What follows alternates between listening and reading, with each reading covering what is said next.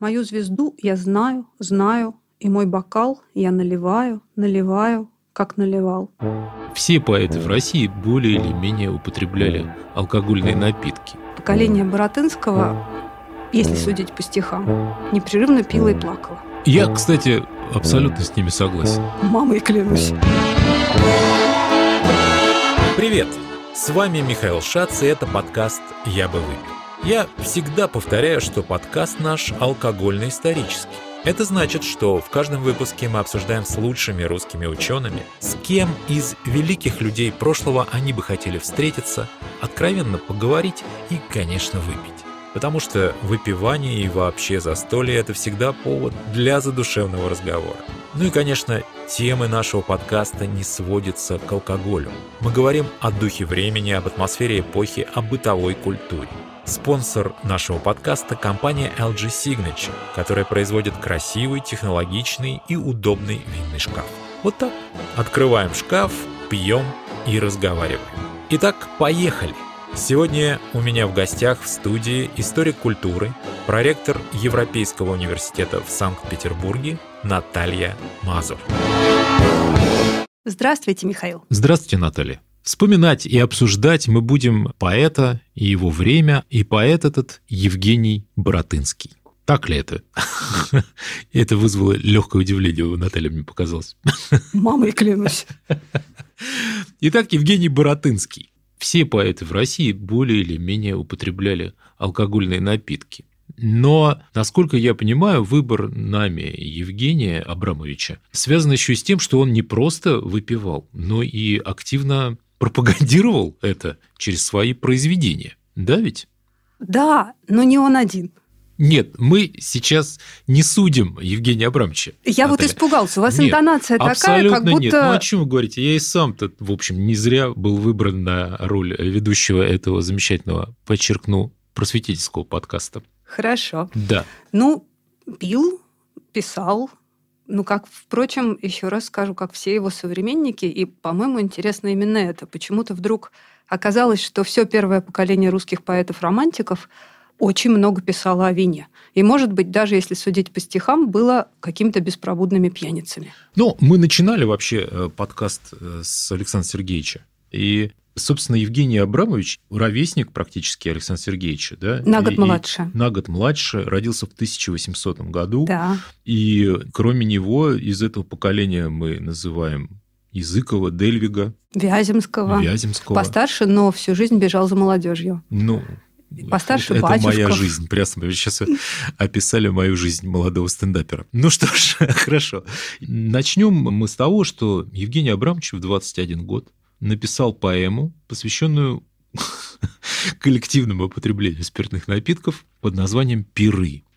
Он ее не только написал, он ее еще потом дважды переиздал, и якобы извиняясь за такой невысокий предмет своей поэмы, сообщил, что писал ее в веселом состоянии духа, то есть читай на веселе. Mm. Так что проповедовал коллективное возлияние.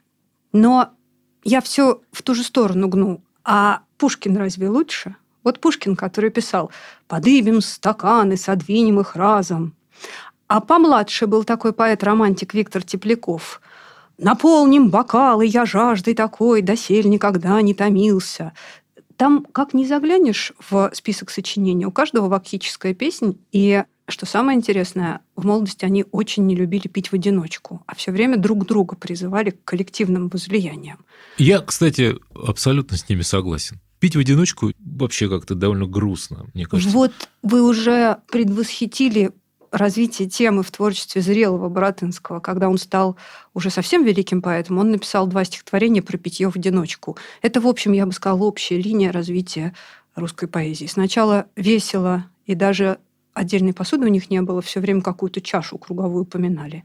А в старости все больше бокал уединения, пили и плакали. А почему не пили, кстати? Да какая-то была атмосфера праздника? Или, или Ну, что если- творилось вообще если, в то время? Если судить по стихам, то это была атмосфера непрерывного праздника, на котором они, правда, иногда заливали горе. Вот Пушкин уже в 16 лет научился заливать горе вином и обещал, что если увидеться с друзьями, то они сразу уходят горе за чашей круговой. А в те же 16 лет в лицее он уже якобы рыдал при виде рюмки вина. Нет, чаши, да, рыдал при виде чаши. Когда ж вино в края поскачет на пенись в чаше круговой, друзья, скажите, кто не плачет, заранее радуясь душой.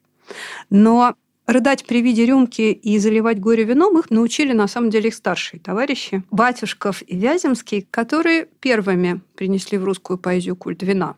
Вяземский всю жизнь, как вы, стремился к молодежи. Угу. Поэтому он первым написал про шампанское. И последним эту тему закрыл уже в 1861 году, когда все его друзья молодости умерли, он всех пережил и написал чудесное стихотворение, которое мы все помним благодаря Андрею Миронову, а вернее композитору Андрею Петрову.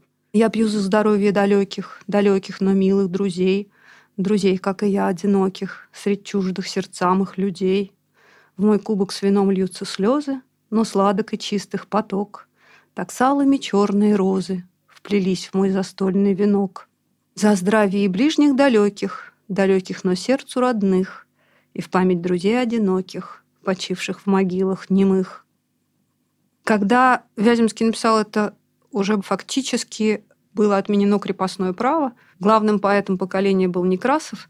И хотя Некрасов выпить и закусить был совершенно не прочь, но стихов об этом никогда не писал. Это была другая эпоха и другая поэзия. А поколение Боротынского, если судить по стихам, непрерывно пило и плакало. Так вот, возвращаясь ко всей этой истории, научили их этому старшие братья, братья по поэтическому цеху, Батюшков и Вяземский. Батюшков первый придумал, что надо горе заливать вином. «Ах, по что же мне заранее, друг любезный, унывать? Вся судьба моя в стакане, станем пить и воспевать». А Вяземский утешал своего приятеля доброго, партизана-поэта Дениса Давыдова, в его служебных неурядицах и призывал выпить с друзьями, обязательно вместе с друзьями, и обязательно французского шампанского. С друзьями здесь возобнови союз священный и прекрасный, союз и братства, и любви, судьбе могущей, неподвластный. Где чаши светлого стекла? Сокрытый в них рукой целебной, дар благодатный, дар волшебный благословенного Аи, кипит, бьет искрами и пеной, так жизнь кипит в молодые дни. Знаете, мы вот уже всех упомянули, кроме Евгения Абрамовича. Мы подождите, подождите. не можем к нему подойти. Я еще про Языкова вам расскажу. А, ну давайте. Потому что языковское пьянство носило совершенно гомерический характер. А напьемся так, чтобы ходить, нам было вовсе невозможно, призывал он своих друзей. Mm. А его лирический герой, дербский студент, мог перепить любого. Он сел за стол, в руке стакан, он пьет вино как воду, он выпил семь, еще не пьян, еще поет свободу. А напившись, они сразу бежали к каким-то прелестницам. Ну, это не новая история. Но давайте послушаем, как у них это было. О, други, верьте, бог вина есть бог и прочих наслаждений. Оно восторги нам дает, оно в нас кровь разгорячает. Блажен, кто Бахуса встречает, когда к прелестнице идет. А в более откровенных стихах Языков говорил, но верьте, пьяный востократ бодрее на девице. Пушкин тоже не скучал в Михайловской ссылке. Дни любви посвящены, ночью царствуют стаканы. Мы же то смертельно пьяны, то мертвецки влюблены. А помните, что он делал, когда буря мглою небо крыла? Вихри снежные крутя. Совершенно верно. Тогда он не мог поскакать к прелестницам в соседнее Тригорское и пил прямо из кружки вместе с няней. Ну, давайте про Боротынского. Ну, давайте, действительно, мы уже сейчас разоблачили всех практически поэтов-романтиков, и, наконец, остался Евгений Абрамович Боротынский. Вот Евгений Абрамович написал поэму «Пиры», где соловьем разливался о том, как они хорошо пили дорогое французское шампанское. Угу. Притом в исключительно скромных обстоятельствах. А дорогое, правда дорогое оно было? Правда, дорогое. Так вот, если верить Боротынскому, жили они с Дельвигом вместе, снимали жилье, и очень небогато. Но выпивали со вкусом. Стол покрывал ткань простая. Не восхищались и на нем и ни фарфорами Китая, ни драгоценным хрусталем. А между тем сынам веселья, в стекло простое бог похмелья, лил через край, друзья мои, свое любимое АИ. Его звездящаяся влага недаром взоры веселит, в ней укрывается отвага, а на свободу кипит, как пылкий ум не терпит плена, рвет пробку резвую волной и брызжет радостная пена, подобие жизни молодой. Хорошие стихи, но цензуре не понравились. Почему? Вот это вопрос. Сегодня кажется, что из-за пропаганды пьянства, а может быть потому, что слишком много про свободу. действительно они были пророческими, потому что примерно через две недели после цензурного разрешения на издание перов произошло восстание декабристов. И тогда цензура вернула эту книжку и эту страничку вырезала. Пришлось стихи пересочинять. Ну, тогда понятно, что слово «свобода», наверное, стало в какой-то степени запрещенным. Но мне интересно, а вообще этот тренд на описание вот этого пьянства, это вообще был вызов морали того времени? Мы говорим сейчас о литературе, а литература строится по своим законам. И есть целый жанр, где можно то, что нельзя в повседневной жизни, я бы так сказала. Были жанры песен анакреонтических. Это когда ты в подражании анакреону, такому древнегреческому поэту, который тоже очень любил вино и якобы даже подавился виноградной косточкой и умер. В подражании анакреону можно было всячески описывать разные алкогольные непотребства. Был жанр вакхической песни, который тоже позволял описывать и призывать друг друга к разным коллективным возлияниям. Но поэты романтики как-то это немножко иначе делали. Это не была анакреонтика, это не было грацианство, где тоже много рассказывали о том, как надо ни дня, можно сказать, без бокала не проживать. Это было явно описание ситуации, в которой люди, охваченные одним и тем же порывом восторга или энтузиазма и общей радости – распивают напитки. И эти напитки являются для них источником еще большей радости и еще большего энтузиазма. И я думаю, что пили они в то время разное, хотя, в принципе, шампанское действительно в России очень любили, и начали его поставлять уже в начале XIX века какими-то большими, хорошими партиями, а русские же как узнают какую-нибудь европейскую роскошь, так сразу хотят, чтобы к ним все самое лучшее поставляли. И, скажем, самое лучшее французское шампанское – это было шампанское из окрестностей городка Аи, маленького французского городка, где были виноградники и Муэта, и вдовы Клико. И оттуда слали в Россию и белое игристое, и розовое, и легкое шипучее. В 1825 году, когда произошло восстание декабристов, вдова Клико послала в Россию 252 тысячи бутылок вина. Больше никогда такого Вы не связываете восстание именно с этим количеством бутылок, таким образом? Я бы сказала, что, конечно, восстание делали люди, которые... Многие из них прошли французские походы. И вообще страсть к французскому шампанскому укрепилась именно после возвращения русских войск из Парижа, где вкус к шампанскому распространился шире, чем мог бы. Франция страна такая, что там архивы сохранились, в отличие от России. И как раз по архивам домов Маэта и Клико замечательный историк Алексей Невский написал несколько статей в Онегинской энциклопедии, из которых мы очень хорошо знаем, кто и сколько бутылок заказывал. Например, среди разных заказчиков было довольно много приятелей Пушкина. Ну, как приятелей? Вот генерал Раевский ему не совсем приятель, а покровитель скорее. Так вот, в Каменке, где пивал действительно Пушкин, заказывали 100 бутылок вина в год. Иногда 150. А Денис Давыдов действительно очень любил заливать горе шампанским, и он заказывал по тысяче бутылок в год. Примерно столько же, сколько поставляли к императорскому двору. Угу. Но среди этих заказчиков мы не увидим никогда имен бедных поэтов-романтиков.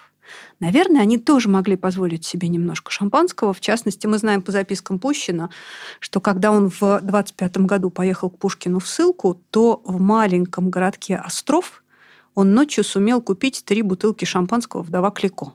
Это Псковская область. Совершенно верно. Ночью. Три Ночью в Псковской области в 1825 году. 25 году можно было купить три, три бутылки, бутылки французского да, шампанского.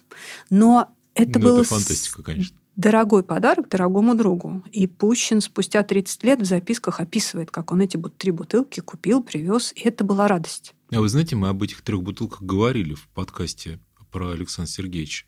У меня вот такой вопрос исключительно потребительский. В магазинах можно было купить что-то? Да, конечно. Да? Или только вот такие частные заказы? Нет, нет, нет. Частные заказы были, во-первых, естественно, оптовая партия дешевле, а самое главное, надежнее, потому что подделывали шампанское тогда и вообще иностранные напитки подделывали не хуже, чем теперь.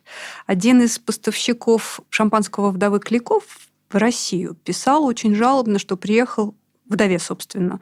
Ее так и звали некоторые русские поэты «Дорогая наша вдова». Так вот, он писал своей хозяйке, дорогой нашей вдове, что приехал некий самозванец из Франции, выдал себя за помещика из окрестностей АИ, продал 10 тысяч шампанского бутылок, выдавая его за АИ, и по очень дорогой цене.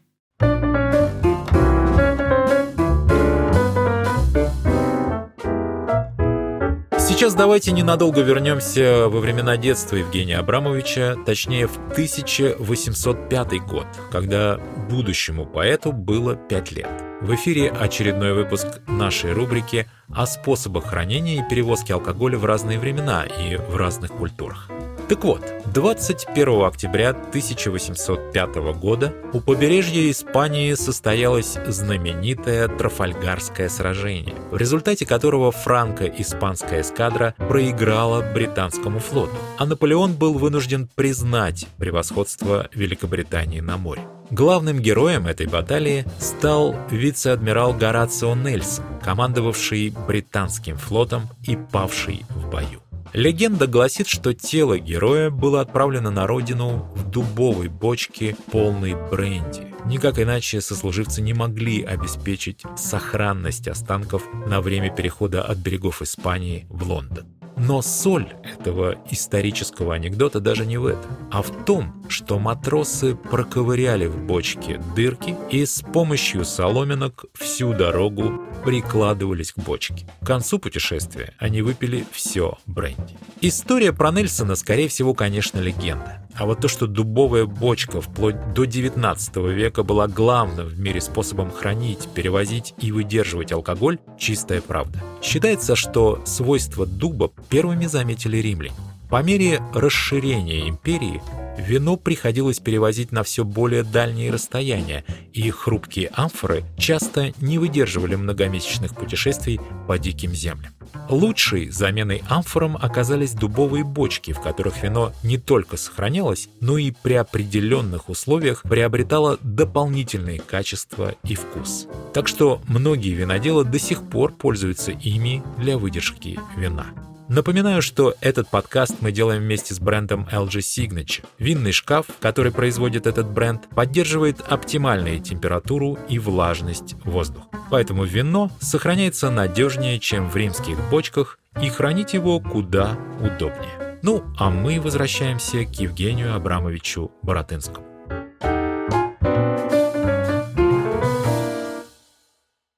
Раз очень важный исторический момент – это восстание 25 года, конечно же. Вот как-то оно вообще сильно изменило давайте все-таки к Евгению Абрамовичу вернемся.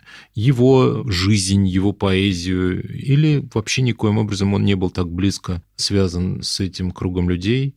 Это тема непростая, отчасти потому, что люди разумные своими последующими связями с декабристами не хвастались. Потому что, например, был у них такой поэт чуть постарше годами, чуть поменьше талантом, Филимонов, Владимир Филимонов. Так вот, когда он уже был архангельским генерал-губернатором, был на отличном счету, герой войны отечественной и адъютант. В общем, абсолютно успешная карьера. У него нашли бумаги, слава богу, не его рукой переписанные, которые были связаны с делом декабристов. И все, ссылка, Нарва, конец карьеры, нищета. Поэтому связями с декабристами никто особо не кичился. Боротынский, то есть связь он с ними поддерживал, но поскольку у него была в молодости очень неприятная история в пажеском корпусе, коллективное воровство. И после этого он был лишен всяких чинов и состояний. Он оказался человеком, выброшенным из мира. Наказание было очень психологически тяжелым, потому что для того, чтобы вернуться в жизнь, ему пришлось добиться того, чтобы его взяли в солдатскую службу и об этом еще надо было просить. И он прошел солдатскую службу, он унтер-офицером был, потом он, наконец, получил первый чин, он вернулся вот в эту систему чинов и состояний, и после этого, конечно, вел себя очень-очень осторожно.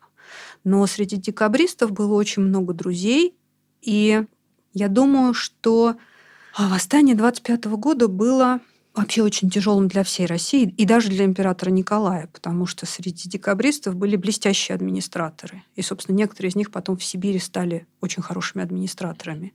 А среди них была, если хотите, команда реформаторов. А когда Николай пришел к власти, он был еще царем-реформатором, вплоть до польского восстания 1931 года у него были надежды на то, что ему очень много удастся изменить. Он, в принципе, до конца собирал разные секретные комитеты, которые думали, как бы ему все-таки освободить крестьян. И восстание стало в каком-то смысле вот этой роковой чертой, когда реформаторы оказались в Сибири, царь смертельно испугался, потому что действительно было очень страшно. Все-таки дворцовые перевороты могли легко закончиться смертью. А для всех остальных все это стало тяжелейшей моральной дилеммой, потому что далеко не все поддерживали вооруженное восстание. У многих, во всяком случае, их родители прекрасно помнили Пугачевский бунт, и вокруг было очень много французских эмигрантов, которые помнили французскую революцию. Конечно, они понимали страшную опасность, которую влекло за собой вот эта вот попытка переворота. Но, с другой стороны, декабристы были настолько симпатичнее, благороднее. И то, за что они выступали, было, собственно, близко всем, включая императора Александра, что вся эта ситуация была, я думаю, для всего мыслящего поколения довольно страшным ударом. При том, что я не думаю, что многие из них пошли бы на площадь. Большинство все же идеи вооруженного переворота уже к этому времени не поддерживало. Как раз у меня есть гипотеза, что Пушкин в четвертой главе Онегина очень много об этом думает, и свои размышления об этом он зашифровал в двух строфах, как раз про шампанское. Вдовы Клико или Муэта благословенное вино в бутылке мерзлой для поэта на стол тотчас принесено. Оно сверкает и покреной, оно своей игрой и пеной, подобием того сего, меня пленяло. За него последний бедный леп бывало давал я. Помните ли, друзья? Его волшебная струя рождала глупостей немало, а сколько шуток и стихов, и споров, и веселых слов. Тут есть маленький кукиш в кармане царской цензуре, потому что Боротынский писал еще про «оно свободу кипит», а Пушкин очень хитро намекнул на свое вольнодумие молодости, потому что последний бедный лепт – это такой евангельский очень сильный образ, который придворный поэт Льстец Жуковский умудрился вставить в послание императору Александру. Он писал, что «когда и нищета под кровлю забвения последний бедный лепт за лик твой отдает». Нет, стоп. Когда и нищета под кровлю забвения последний бедный лепт за лик твой отдает – поэзии XIX века не было звука «ё». Угу. Поэтому отдает. Вот строчки, они не очень хорошие, поэтому и запомнить и произнести их с первого раза невозможно. И Пушкину явно эта лесть бесстыдная не понравилась, поэтому он намекнул, что он-то в молодости последний бедный лепт отдавал за шампанское, а не за царский портрет. Но самое интересное не это, а следующая строфа, где он отказывается от шампанского. Изменяет пеной шумной, оно желудку моему и я Бордо благоразумный уж нынче предпочел ему. К Аи я больше не способен. Аи любовнице подобен, блестящий, ветреный и живой, и своенравный, и пустой. Но ты, Бордо, подобен другу, который в горе и в беде товарищ завсегда, везде, готов нам оказывать услугу или тихий разделить досуг. Да здравствует Бордо, наш друг. И тут есть хитрая история с АИ и Бордо. Если АИ судя по Боротынскому, ассоциируется со свободой, то Бордо производилось в департаменте Жиронда. А департамент Жиронда или жирандисты угу. это, собственно, и есть оплот умеренных во французской революции. Это такие республиканцы, которые не хотели смерти короля. Они хотели республики, но они не хотели того, что произошло потом, ну и, естественно, сами пали впоследствии жертвами террора. Так что я вообще подозреваю, что для понимающих эта строфа была в некотором смысле очень аккуратным обозначением своей позиции по отношению к восстанию. Не АИ, которые пили, судя по его же стихам, в Каменке. То есть декабристы, которых он поминает в своих стихах, регулярно это самое АИ в круговой чаше распевали. Он отказывается от АИ и просит теперь другого вина, гораздо более умеренного и гораздо менее революционного. Ну что ж, я никогда так вот не думал, что такие строчки надо расшифровывать. Я просто тоже люблю Бардо, например. Но это не значит, что я умеренный республиканец, понимаете? Ну, мы просто с вами об этом не говорили долго. А, ну За да, бутылкой. Я, я думаю, что да, в принципе, вы правы. Ну хорошо, вот э, жизнь. Давайте все-таки к Евгению Буратынскому. После восстания декабристов довольно быстро закончилась, насколько я понял, военная карьера Евгения Абрамовича. В 26 году. Ну, так совпало. наверное. Я бы сказала, что Да. движение от солдата до младшего чина карьерой назвать сложно. Это была вынужденная служба. Ему очень повезло, что он, в общем, пристроили его в правильное место. Служил в Финляндии Ну, у хорошо, а генерала чем он занялся потом, после выхода в отставку? Ну, вообще он еще немножко послужил в московской межевой канцелярии, где было замечательное место. Там Это, ее это что возглавлял такое сейчас по нынешним временам? Межевая Кадастр. Кадастр, кадастр. Да, но ее Кадастр, кадастр. возглавлял сенатор с чудесной поэтической фамилией Гермес, и он был всеобщим другом, и туда, ну, знаете, в Москве это принято, там и Языков якобы служил, и Боротынский, по-моему, они вообще никогда туда не являлись. Я думаю, что они могли и жалования-то на самом деле не получать. А Помните, служив отлично благородно, долгами жил его отец. Отлично благородно, без жалования. М, Дворянин мог себе это позволить. А на Поэтому что он- он жил вообще тогда, получается? Это непростой вопрос. В принципе, у него было благополучное очень семейство, у него была маменька, но у маменьки было много детей, и она не торопилась делить имение и выделять Евгению Абрамовичу его долю. Это был довольно трудный процесс, он только в 30-е годы произошел.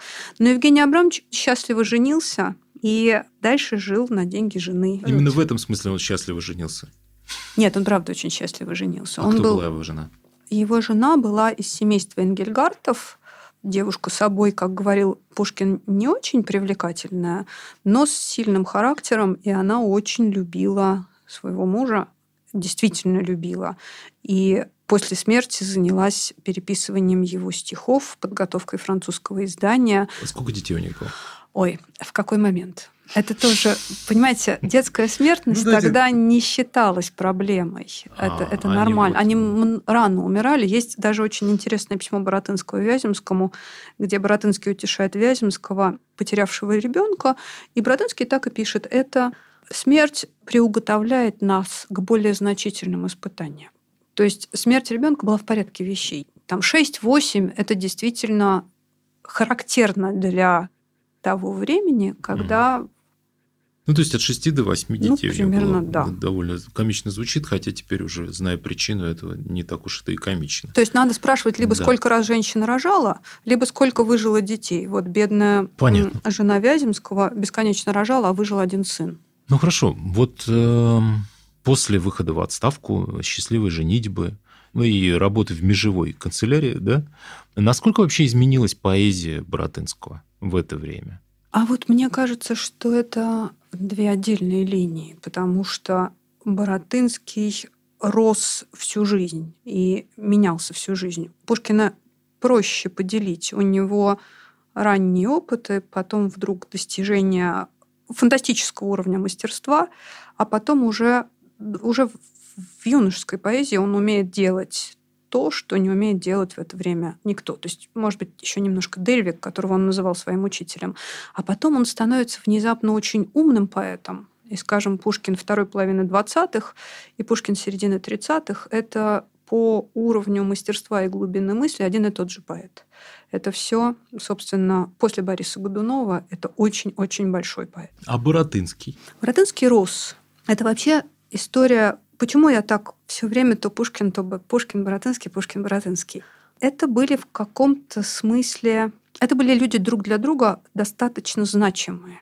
Этого же уровня был еще Тютчев, но Тютчев развивался совершенно отдельно. Они про него очень долго не знали. И когда узнали, не признали своего.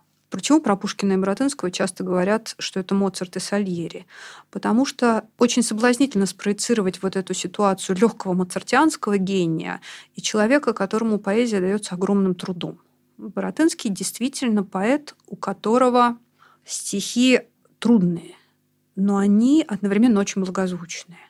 Я помню покойный Гриша Дашевский как-то мне говорил, вот, Наташа, у Пушкина всегда можно придумать эпитет, если ты его не можешь вспомнить.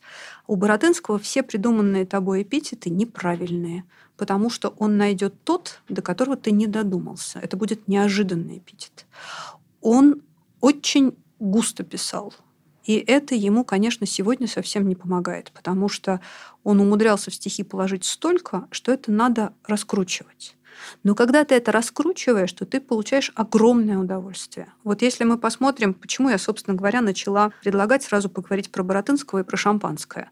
Потому что именно Боротынский даст нам три поворота этой шампанской темы в романтической поэзии.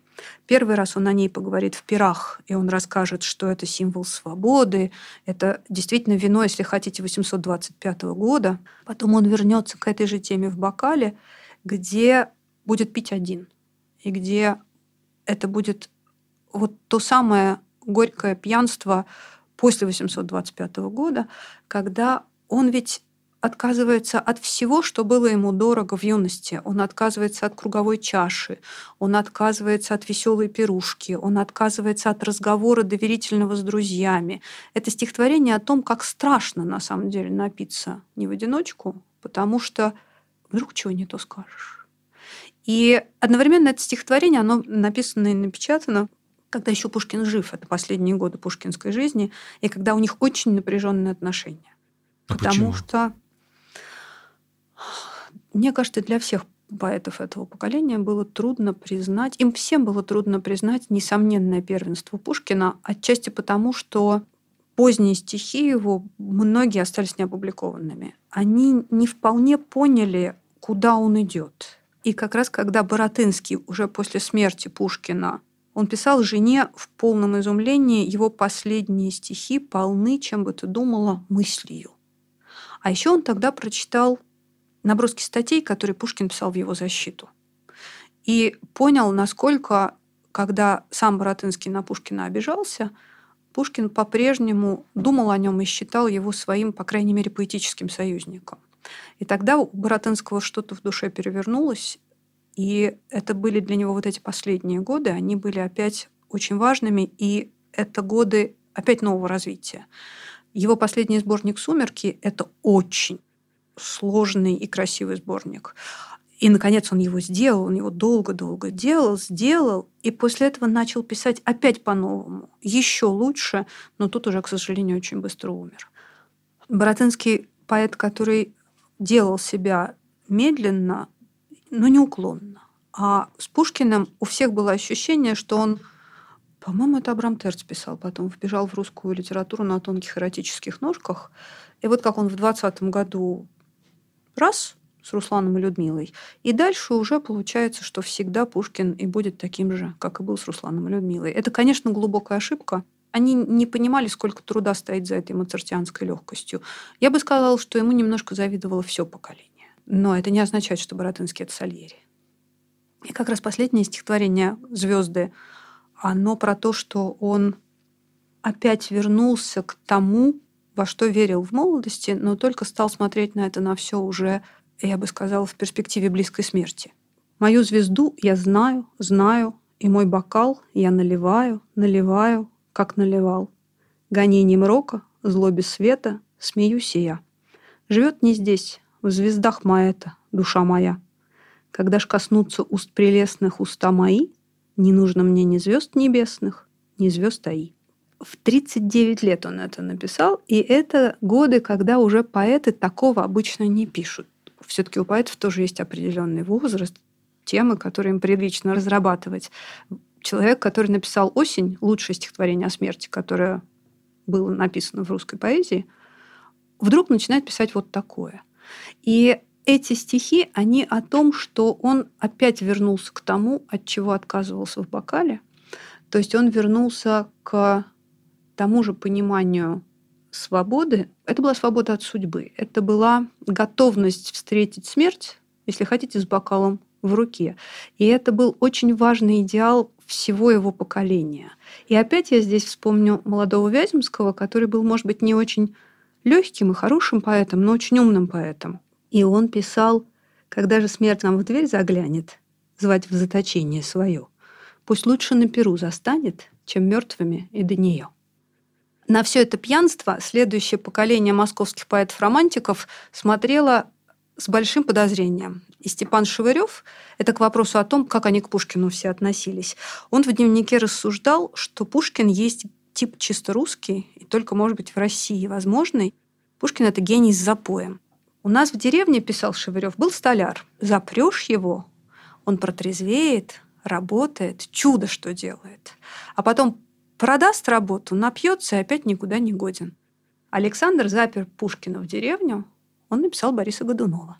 А Николай дал ему волю, и ни к чему хорошему это не приведет. Mm. Вот когда Боротынский переехал в Москву, он сошелся вынужденно с вот этим кругом Шевыревско-Погодинским, с Киреевскими.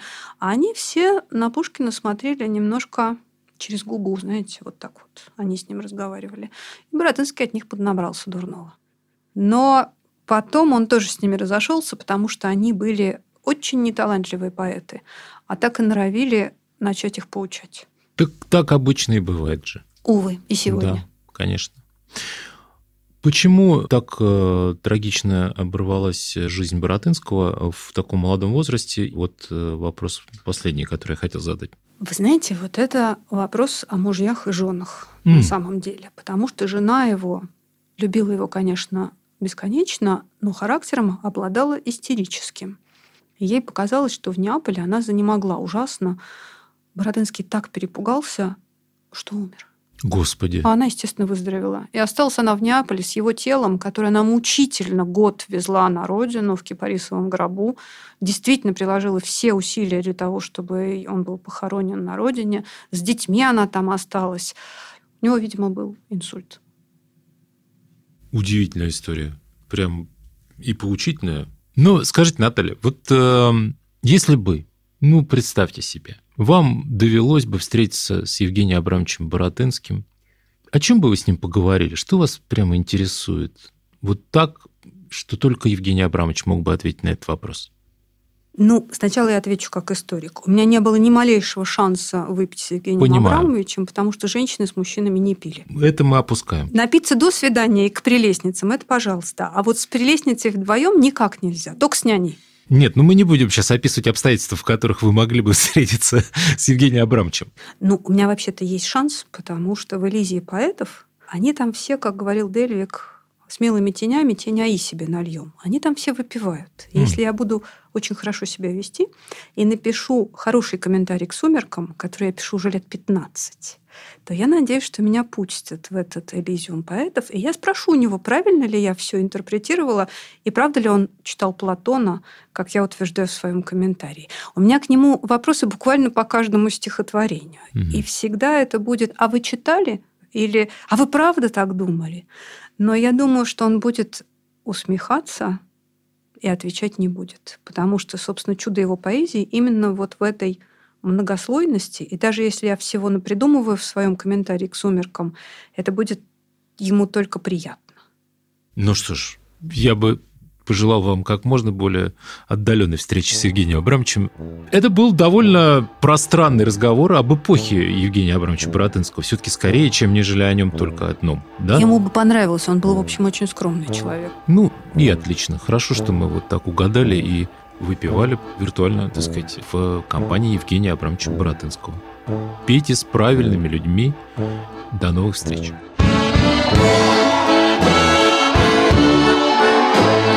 Вы слушали последний в этом сезоне выпуск подкаста «Я бы выпил», который мы делали вместе с брендом LG Signage. Напоминаю, что в приложении «Радио Арзамас» вы можете послушать не только предыдущие выпуски этого сезона, но и весь первый сезон нашего подкаста «Я бы выпил». Кроме того, если вам понравился наш разговор с Натальей Мазур, то там же в приложении «Радио Арзамас» есть целый курс ее лекций под названием «Как увидеть искусство глазами его современников». А над этим выпуском работали я, Михаил Шац, редактор Вячеслав Рогожников, выпускающий редактор Дмитрий Перевозчиков, звукорежиссер Юлия Глухова, факт-чекер Михаил Трунин, расшифровщик Кирилл Гликнов. Спасибо студиям звукозаписи Глаголев FM и Резонант Arts, а также лейблу Fancy Music. В подкасте звучит песня Джейсона Уэбли «Drinking Song» и композиция Игоря Яковенко «The Other Thing».